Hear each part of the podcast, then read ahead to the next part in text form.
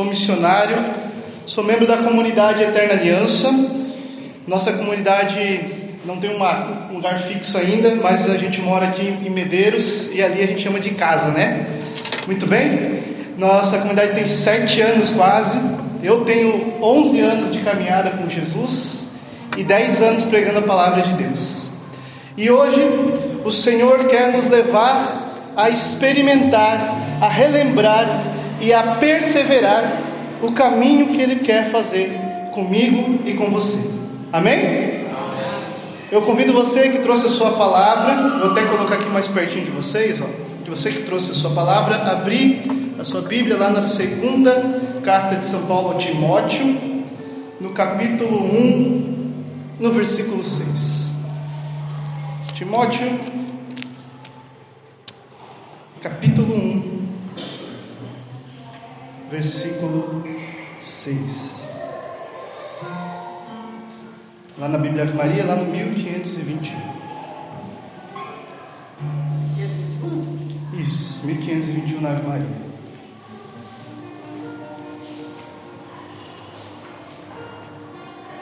Amém? A palavra vai dizer assim: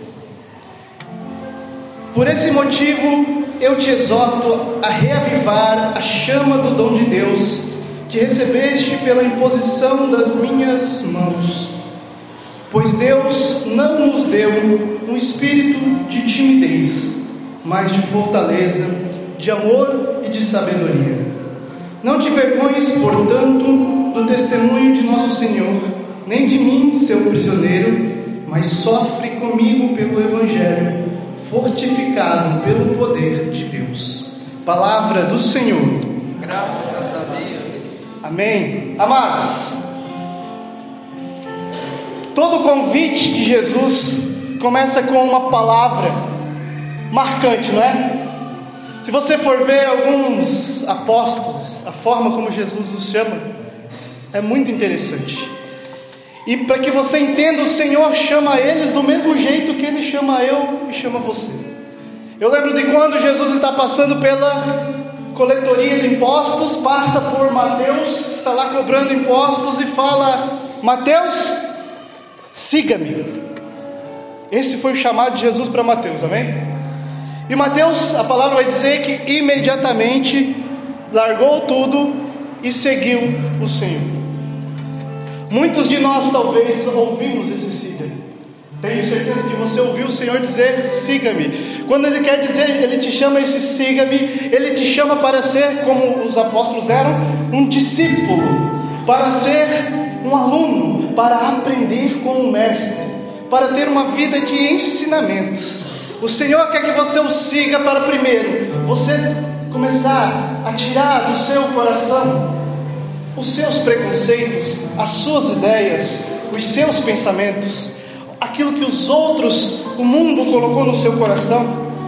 Para isso você segue. Você vai e fala: "Tá bom, Jesus, eu vou seguir". Amém?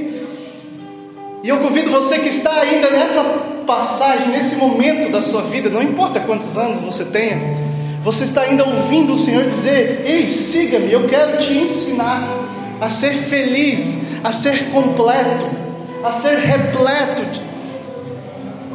E você escuta esse siga-me você olha, você olha para você e não olha para aquele que está te chamando.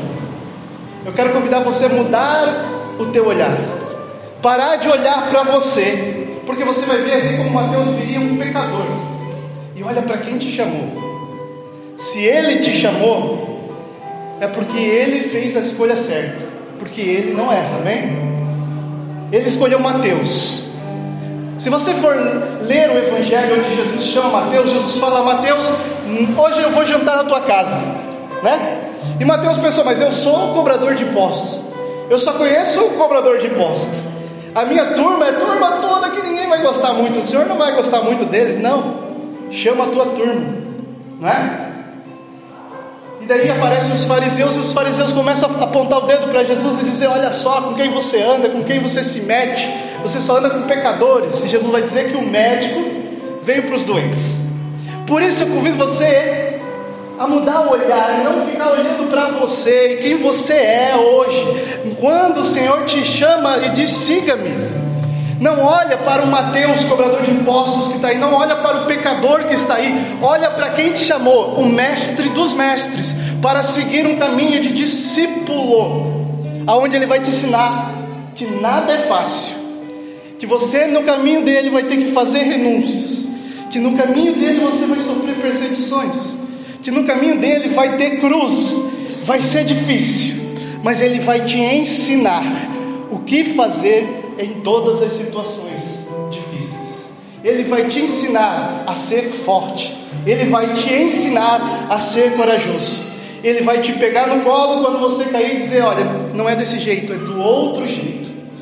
Esse é o Senhor que chama você para ser discípulo, aprendiz, para aprender com Ele, para conhecer o coração dele e para começar a purificar o teu coração, amém? Cheio talvez de preconceito, de ideias mundanas, cheio de ideologias, cheio de pecados, cheio de vícios. E nesse caminho, então, nesse discipulado, a primeira coisa que é difícil é tomar a decisão para renunciar o pecado. Depois, se você tem coragem, eu não quero mais o pecado, você vai renunciando às outras coisas que você percebe que não te levam para um bom caminho. Talvez você já passou por isso. Quem já teve, já disse o seu sim para Jesus aqui? Levanta a mão e diz: Levanta a mão aí, levanta, levanta. Quem já ouviu siga-me e disse: Eu vou. Esse primeiro passo, esse, pur, esse purgar o coração, essa via purgativa, essa purificação do coração é difícil, né? Mas depois, amado, que você passa por ela, é gratificante. O pecado não faz mais falta. O vício não faz mais falta. E você fica olhando para Jesus e como é maravilhoso o caminho de Jesus pensando: o que, que eu estava fazendo lá? Na droga, na bebida, no alcoolismo, o que, que eu estava fazendo lá na pornografia, na masturbação, o que, que eu estava fazendo lá naquela vida de novela, de fofoca, de fuxico, o que, que eu estava fazendo naquela vida velha? Nada se compara à alegria de ser discípulo de Jesus. Assim Mateus disse sim. Assim Pedro, Tiago, João, todos os outros foram ser discípulos, aprendizes do Senhor. Mas chega um momento, amado, da prova. Todo aluno faz uma prova, não é verdade? Quando você está na escola, você faz uma prova. Você está na faculdade, você faz uma prova. Faz uma prova para entrar, faz uma prova para sair, é prova atrás de prova. E na vida espiritual, no caminho com Jesus, vai vir o momento da prova. O momento da prova me lembra outra passagem quando Pedro, com seu coração ferido de ter machucado Jesus e ter negado Jesus três vezes, ele lembra com saudade da vida velha de pescador. E ele diz: Eu vou pescar. E vai pescar. E aí Jesus aparece para Pedro e para os discípulos e pergunta: aquilo que ele vai perguntar para você na prova, que é a principal pergunta. Ele vai olhar para você, vai falar o seu nome e vai perguntar: Tu me amas? Tu me amas? Então vem, continua caminhando comigo. Como ele vai perguntar isso? Vai vir dificuldade, aprovação. Vai ver um momento que você vai pensar: sem Jesus parece que é mais fácil, mas só parece. E aí você vai pensar: Jesus, se eu te amo, eu vou continuar nesse caminho. Jesus, se eu te amo, eu vou passar por essa tribulação. Se eu amo Jesus, eu continuo. Se aquele Pedro respondeu, Jesus, tu sabes tudo, tu sabes que eu te amo, e virou o Papa, primeiro Papa da igreja, porque ele perseverou. No momento que ele tinha caído, ele levantou a cabeça, confiou que o Senhor teve misericórdia dele, e disse: Sabes que eu te amo. Qual tem sido a tua resposta, amado? Nos dias de dificuldade, nos dias de tribulação, no dia que vem a prova, para saber se você está preparado para passar de discípulo para apóstolo, se você já aprendeu tudo que tinha que aprender com Jesus. Nós vamos aprender até o último dia da nossa vida, vamos sempre ser discípulos, mas chega uma hora que o Senhor quer que não sejamos só discípulos, sejamos também apóstolos. Discípulo é o que aprende, apóstolo é o que leva a palavra, é o que ensina aquilo que aprendeu. Então, Jesus, tu sabes tudo, tu sabes que eu te amo, e Jesus vai olhar para você então e dizer: Então, apacenta as minhas ovelhas, faz o meu trabalho, me ajuda a alcançar as almas. Porque, amado, não basta seguir Jesus preocupado somente conosco, porque nesse momento você está seguindo Jesus errado. Quem segue Jesus e não serve, está seguindo errado. Quem segue Jesus e não testemunha esse Senhor que muda a tua vida, está seguindo errado, não está sendo um bom discípulo, não está aprendendo. Quem segue Jesus como se buscasse um gênio da lâmpada, esfregar e pedir coisas, pedir coisas, Senhor, me dá isso, me dá aquilo, está seguindo errado. Quem segue Jesus para procurar ganhar coisas, está seguindo errado, porque o Senhor já vai ensinando no discipulado: você vai ter que fazer renúncias. Você vai ter que sofrer, porque ele já vai dizer lá no começo: Ei, olha, seguinte, quem não toma a sua cruz e não me segue, não é digno de mim.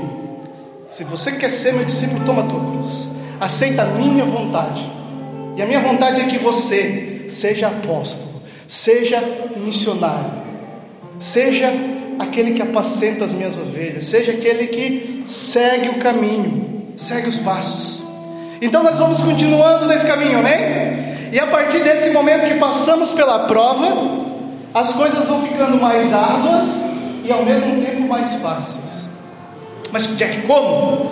Olha aqui para mim. Como que as coisas podem ficar mais árduas e mais fáceis ao mesmo tempo? Fica mais árdua porque vai precisar fazer mais renúncias, vai ter mais dores, mas fica mais fácil porque vai aumentar a graça de Deus na tua vida, amém? Fica mais fácil, porque vai aumentar o teu amor a Ele. E que quem ama faz sacrifício, quem ama faz de tudo, não é verdade? Quem ama dá a vida. Pense aí a pessoa que ama, que amou você. Você vai pensar em alguém que fez sacrifício, que sofreu por causa de você, não é verdade? Então quem ama faz sacrifício. Vai ter mais sacrifício nessa parte do caminho, vai ter mais dores, só que vai estar maior o meu amor por Jesus. Amado, se você ainda não chegou nesse ponto de pensar, hum, tem mais cruz, tem mais dor, mas eu amo Jesus e eu não me importo. Então, comece esse caminho de volta. Não tem problema. Siga-o de volta. Seja discípulo de volta. Escute de novo que Ele te ama, Ele te quer, Ele te chama. Quem Ele é, não tem problema. Comece de novo. Deixe que Ele te faça de novo o convite. Olha, fosses embora volta, porque Ele também é o Pai das misericórdias, porque Ele te acolhe de volta para o caminho dele. Amém? Você está entendendo até aqui? Você está entendendo? Então vai ficar mais árduo, porque vai ter que fazer mais renúncia e mais sacrifício, mas também vai ficar mais fácil, porque vai ter mais conhecimento, sabedoria, ação do Espírito Santo no teu coração e mais amor e graça de Deus. Imagine que os apóstolos eles não tinham recebido o Espírito Santo antes de Pentecostes, né? Eles eram discípulos. E tudo eles reclamavam, né? Tudo eles achavam difícil, mas Senhor, tudo eles, mas Senhor, mas Senhor, tudo eles murmuravam. Tudo, tudo eles reclamavam, tudo parecia muito difícil para eles. E eles não faziam ideia de que não era nada difícil naquele momento, pois eles estavam com Jesus. Depois que Jesus morre, ressuscita, sobe aos céus e vive sobre eles o Espírito Santo. E aí eles batem no peito e falam: agora nós somos apóstolos, agora nós vamos ir a todos os lugares. Aí a coisa começou a ficar difícil. Começaram a ser perseguidos, começaram a ser apedrejados, começaram a ser assassinados, não é verdade? Só que para eles não pareceu difícil, pareceu fácil. Vê como Paulo vai falar aqui: olha, não desanimeis, eu te exorto a reaviva a chama do dom de Deus que você recebeu, esteja sempre reavivado, aceso, cheio de coragem. O Espírito Santo é o espírito de fortaleza, não é espírito de covardia. Por isso, amado, você não foi chamado a ser covarde, ser medroso e olhar para esse caminho pensando: é difícil, eu não consigo. Claro que é difícil e você não consegue, mas com a ação do Espírito Santo, com a luz de Deus e com o amor que você tem por Ele, tudo fica mais fácil. Amém? E aí vem o envio do Senhor, que Ele vai dizer para os apóstolos: ide por todo o mundo, a todos os lugares, e levai o Evangelho. Ele vai dizer lá no, no Atos Apóstolos, capítulo 1, versículo 8: Vós recebereis o meu Espírito Santo, sereis minhas testemunhas em todos os lugares. Eu pergunto para você, talvez você imagine isso como uma pessoa precisar largar tudo e ir para longe. Os lugares que o Senhor te manda é lá na tua casa, dentro da tua família, dentro do teu trabalho, no teu relacionamento, no teu matrimônio, lá com os teus filhos. Cada um desse aí é a ovelha que o Senhor mandou tu apacentar. Cada um desse aí, cada um lugar desse é um confim da terra que o Senhor está mandando um apóstolo. Vai, vai ir de todos os cantinhos na sua casa, na sua família, nos seus parentes, nos seus vizinhos, sede minhas testemunhas, ou seja, fazer aquilo que eu fiz, ser meu exemplo, quando eles olharem para você, que me vejam. E aí o Senhor enviou você, e quando Ele envia você, que Ele confia, Ele sabe que você, amado, você cheio do Espírito Santo, nada te para. Você sem o Espírito Santo, você desanima. Você sem oração, você cai. Você sem oração, você desiste. Você não persevera. Você para no caminho. Aí vai vir renúncias, perseguições, tudo que foi prometido lá no discipulado que o Senhor falou para você, vai vir agora. E o Senhor vai dizer assim: No mundo tereis aflições. Amém? Mas coragem, eu venci o mundo. Por acaso algum de nós aqui não tem aflições? Todos nós temos aflições. Você tem aflições? Sim ou não? Coragem. O Senhor venceu o mundo. E Ele vai dizer: o Espírito Santo não é espírito de covardia, é espírito de coragem. Coragem. Ele já venceu o mundo. Esse mundo que quer derrotar você, coitado. Se você está no time do Senhor Jesus, coitado, se você persevera no, cam no, caminho, no seu chamado, coitado do mundo que quer derrotar você, o Senhor já venceu o mundo, e Paulo diz assim: em Jesus somos mais que vencedores. A vitória não é minha porque eu não tenho força, mas Ele já venceu o mundo na cruz, e quando eu persevero, eu com Ele venço o mundo. E as aflições todas. Por isso, amado, coragem, mantenha-se firme se você está lá ouvindo siga-me, siga. Se você está lá ouvindo tu me amas, bate no peito e fala: Senhor, eu te amo um pouquinho ainda, mas eu quero amar mais. Eu te amo, Senhor, e eu vou perseverar. Se tu está ouvindo id, vai, vai, cumpre o teu chamado, não foge, porque o Senhor tem o melhor preparado para você no final do caminho. No final do caminho, todas aquelas aflições, lutas, perseguições, cruzes, nós vamos chegar na frente do Senhor na glória. Você já sonhou com isso? Já imaginou? Você olhando para o Senhor na glória e o Senhor vai dizer: Tu me amaste? Tu vai dizer: Eu te amei. Tu me amaste até a dor, tu vai dizer: Eu te amei até a dor. Valeu a pena, e você olhando, contemplando a glória de Deus, vai dizer: Valeu a pena cada sacrifício, cada joelho dobrado, cada terço rezado, cada cruz carregada, cada perseguição, cada vez que zombaram de mim. Valeu a pena tudo isso, valeu a pena renunciar de cada pecado, porque eu estava morto, mas agora vivo eternamente em Jesus. Amém? Vai valer a pena estar com Ele. Vale a pena perseverar, vale a vida esse caminho. Os apóstolos não tinham medo de nada, eles combateram um bom combate, guardaram a fé, cheios de ânimos, porque o Senhor estava sempre com ele. Amém?